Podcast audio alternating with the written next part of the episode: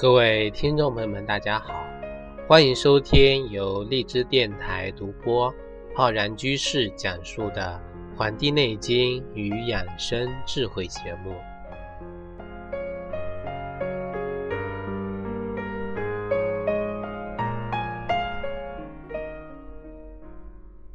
本期节目呢，要跟各位听众朋友啊聊一聊关于我们脾胃养生的知识。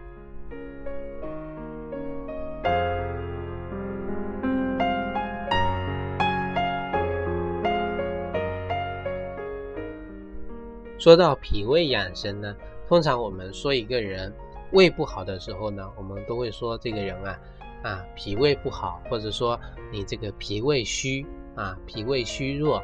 实际上呢，我们说一个人脾胃虚弱的时候啊，其实这里面啊有两个意思在里面，一个是说你脾虚，一个说你呢胃虚。那么实际上啊，这个说法是，其实说脾胃虚弱呢是不是很准确？因为脾跟胃啊，它代表的是两个脏腑啊，代表的是两个脏腑。所以说，说一个人脾气虚弱呢，跟这个胃气虚弱呢是两个意思在里边。那么什么是脾，什么是胃呢？我们今天呢就跟大家来聊一聊这方面的问题啊。那么首先我们来跟大家先讲这个脾啊，脾呢是属于我们啊五脏之一。啊，五脏之一啊，我们的脾的作用啊，是这个主运化水湿和这个水谷精微的啊，水谷精微的。那么我们很多的这种水分啊，要通过我们脾的运化作用，达到啊这个输送啊输送调色的这种效果，而且呢，把我们啊所产生的食物的营养精微呢啊输送到我们的这个啊。啊，五脏六腑，身体的各个脏腑，这个经脉啊，组织中去啊，而且我们的这个脾呢，也有统血的作用，还能够呢生清啊，还能生清。那么我们的脾呢，喜欢这个升，不喜欢降啊，喜欢这个燥，不喜欢这个润。这个呢，跟我们的这个。啊，我们的肺呢刚好是相反的啊，相反的，我们的肺呢是交战，它喜欢润滑的，而不喜欢呢干燥的啊，不喜欢干燥的。所以说，我们中医里面有句话叫做呀，叫脾宜升则健，就是说，如果脾气能够向上升的呢，那么这个脾呢就是一个健康的。这个就充分说明了我们脾的这个生理的特点啊。如果一个人他的这个脾气呀虚弱了，那么就会在我们这些功能上，包括运化水湿功能上，在统血上面，在生清方面都出现这个障碍。那么在运化水湿和这个水谷精微的时候出现问题呢，人就容易出现水分的代谢的问题啊。比如说一个人啊。水分运运化的功能不良的话呢，会出现腹泻啊，腹泻，这些水分啊就直接排泄到我们的体外了啊，顽固不化啊，谷物的这个啊营养呢不能够被人类吸收，不能被人所利用啊，出现不渴啊，因为体内都是水啊，出现肥胖，这种肥胖呢大多是这个。水分啊，密集在人的体内啊，人的这种小腹啊、大腿呀肥胖呢，大多是由于这个湿气重啊，水往低处流，所以都囤积在人的下体部位啊，下体部分出现痰多的这种情况啊，痰多的情况，这个呢都是由于人的脾的运化功能、运化水湿功能啊失调所造成的这个情况，那么。在同血方面也会出现问题啊，这个就是跟人的血类型的疾病有关系了。比如说，对于一些女性朋友来说，妇科的这种崩漏啊，月经的淋漓不尽啊啊，那么到两三周了才能够彻底的干净，或者呢啊，月经量非常大，这些呢都是属于出血性的疾病啊。这跟我们脾的统血功能啊也是有很大的关系的。那么这个脾呢，还有一个作用就是升清啊，升清。这个升清就是我们平时所讲的肺的升清降浊啊，这个升清。脾能够升清，是指的人的啊清阳啊能够上升给人的头部啊，比如说人的头部需要足够的血液跟营养，那么就需要脾气的一种升清作用啊。如果人的升清功能出现障碍呢，那么人呢就会出现啊昏昏沉沉啊不爽，这实际上是我们大脑缺血。缺氧的一种表现，而这一部分功能呢，在我们的中医基础理论中啊，被划分给了我们脾的功能中啊，脾的功能中。所以说，调理脾呀，这个升清的作用啊，对人的这种大脑性缺血缺氧的作用呢，是一个很大的一个啊作用。那么清阳不升啊，还有一个作表现就是说，人体的啊。下部会出现问题，比如说出现慢性的腹泻啦，啊，妇科的白带过长啦，这些都是我们清阳不升所造成的。那么脾气的虚弱治疗呢，也是啊，基于我们以以上的这些情况特点，我们所采取的。因为我们的脾呀，啊，分管我们的运化水湿。所以说，他喜欢干燥，水分多了，他就罢工了，他就不干了啊，他就生病了，脾气虚弱了，血不能统帅，气不能统血啊，血的这个运行呢，它就不守肠道啊，血本来是在我们的经脉之内流动的，那么它就跑出去了，去了经脉之外了。所以说，治疗我们脾气虚弱的呀，不能啊运行水湿，就应该用白术啊、茯苓、扁豆、苍术这些呢燥湿利湿的药。那么我们平时经常用的一些方剂呢，用这个四君子汤啊、六君子汤啊，还有这个茯苓白术丸啊，这些呢都是非常好的啊。那么至于我们气虚，所导致的这个清阳不升啊，那么我们应该是以呀啊益气生阳为主。那么比如我们用的人参啊、党参啊、这个黄芪呀，这些呢都是益气的。那么柴啊这个柴胡啊、生麻呀、葛根啊、川穹啊，这些都是生阳的。那么这两者呢搭配起来的方剂啊，比如说。补中益气汤啊，生杏汤这些呢，都是啊调理我们脾气的虚弱所导致清阳不升之症的啊。那么如果脾气虚导致的出血的这种啊脾不统血的症状呢，那么我们啊会用这个归脾汤啊，还有这个独参汤啊，用来这个治疗。这个呢，是我们所讲的呀，脾气啊，脾脏所出现问题啊，所以运用的这个方法。那么我们胃啊，胃这个腑出现的问题，我们应该如何进行一个调理呢？那么我们胃呀，跟我们的脾呢是互为表里的啊，是一对这个夫妻关系啊。脾出现问题啊，胃自然也会出现问题。胃出现问题呢？这个脾呢也自然会出现问题，所以说他们虽然是就是说互为表里，但是特征上呢要跟脾呢相反啊。脾呀是脏，胃呢是腑。脏的特点是固藏精气，那么腑的特点呢就是接纳外界的水谷，并且呢最终把它消化成为废物排出体外。所以说我们的脏的特点是一个。密闭的啊，而这个腑呢，它是一个通透的、通透的啊。六腑呢，以通为用啊，通为用。那么就这个道理。所以说，我们的胃呢，它的生理特点就是说，一个是主收纳啊，我们的食物啊，为我们的胃所啊承纳。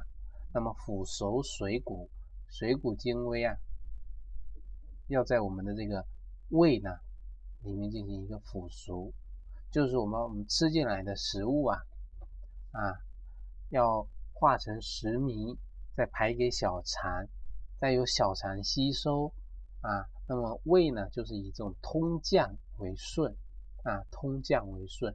脾以升清，我们胃呢以通降啊，刚好跟这个脾呢相反。那么脾需要升，胃需要降，他们才能顺利。同时呢，我们刚才所讲的这个脾呀，它是喜欢燥的啊，讨厌这个润的。而我们呢，这个胃呢，喜欢这个啊，这个。润的，讨厌燥的啊，跟我们的脾呀是一样的啊，跟我们脾呢是一样的。那么我们的脾呢是喜欢燥的，讨厌润的啊，讨厌润的。所以说我们的胃跟我们的这个肺两者呢是这个一致的啊，一致的，跟我们的这个脾呢刚好是相反的，相反的。对于我们的胃呀。它必须有消化液在胃里，那么少了呢，它就容易生病；多了呢，也容易生病。但是呢，绝对不能没有。所以说，它喜欢这种润泽的啊，有液体在里面啊，所以说喜润。很多这种啊，芳香温燥的东西，包括食物，吃多了会伤胃，就容易导致人的津液不足。这种情况呢，我们在临床上呢。啊，是这种萎缩性的胃炎比较常见啊，萎缩性的胃炎。那么胃如果收纳受到了障碍呢，就不是不能吃了啊，而是出现反流、出现呕吐啊。人的这个胃呀，腐熟障碍就是说啊，能吃，但是吃了之后呢，但是不消化啊，消化不了。受纳障碍啊，大多是由于我们的胃的。通降功能出现了逆乱，逆乱，逆乱就是说我们的胃的蠕动出现了混乱啊，本来是要向下走的，反而呢出现了这个啊逆向的蠕动，出现啊反酸呕吐这样的这个问题出现。那么腐熟功能的障碍呢啊，刚才所讲的受纳是由于啊啊这个蠕动的方向错了。而腐熟这个食物的功能呢，是蠕动的速度慢了啊，速度慢了，该排空的时候没有排给这个小肠啊，这个常见的我们出现的胃部的这种胀满啊，打嗝的时候啊，有这一顿饭的味道啊，这些呢都是由于腐熟啊过慢啊，肠胃的啊这个胃的蠕动啊缓慢所造成的。那么我们胃的受纳也好，腐熟功能也好呢，都跟我们的肝气有关。这个怎么说呢？因为我们肝犯胃啊，就容易出现这个情况。但呢，这个是一个实症啊，实症。但是呢，如果是胃气虚的啊，也容易出现这个情况。这个呢，就是虚症啊，虚症。所以大家一定要分清啊，这两者。啊，两者的虚实啊，虚实。如果跟肝气有关，肝犯胃啊，肝犯胃，这个是实症；如果是胃气本身虚呢，那就是虚症。在这种情况的区别上呢，实症的胀不是啊，是不吃饭的也胀，吃饭了呢更胀啊，更胀。那么而虚症呢，是吃完饭之后才胀啊，吃完饭之后，这个是看胀。还是看疼啊，两看啊，疼呢就是实症的胀，就是肝犯胃的这个疼呢，肝犯胃的这种实症的疼啊啊，是这种胀疼啊胀的疼，而这种胃气本身虚症的这种疼啊，很少有疼的情况，即便是疼呢，也是这种隐隐约约的轻度的疼痛啊，轻度的疼痛，这个呢是这个。两者虚症跟实症的区别，那么对于在状态上的区别呀，那么我们治疗上面呢也有不同的这种方法。呀，一个呢就是胃气胃气啊虚弱，一方面要怎么呢？因为气虚，所以要补胃气，补胃气。那么另外一方面还要帮助我们的胃去排功，助它蠕动啊，助蠕动。那么补气的呢，我们平时用的是什么呀？用的是人参、党参、白术、大枣啊，用的是这些。而通降呢，我们用的药啊，有这个啊啊陈皮啊陈皮，还有这个治咳啊砂仁、木香啊厚朴这一类的啊。我而且呢，我们平时还会加一些像这个谷芽呀、麦芽呀、鸡内金啊啊神曲啊、山楂这些啊，帮助助消化的。啊，一个食物啊，这个药物，如果单单纯纯的是这个胃气虚弱的啊，是不需要用茯苓以及这种薏仁这些利湿的药的啊，利湿的药的啊。那么如果有这种阴虚表现出来的话呢，还需要再加一些呀啊，麦冬啊、沙参啊、石斛啊，还有玉竹这些能够呢。养阴生津的这个药物啊，这些药物，所以说这些药物如果搭配好的话呢，啊，我们治疗胃气的虚弱呢，有一个成药啊，叫香砂和胃丸啊，香砂和胃丸就把之中的一些药啊，把它搭配起来啊，这个呢，就就可以治疗我们胃气本身的这种虚弱。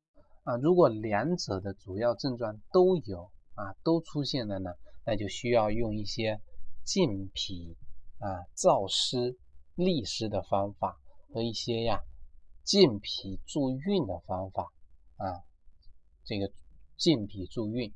所以说，我们平常啊啊，无论是面对这个脾虚也好啊，还是面对这个胃虚也好，一定要分清。这个脾虚到底是这个脾的哪个功能出现了问题啊？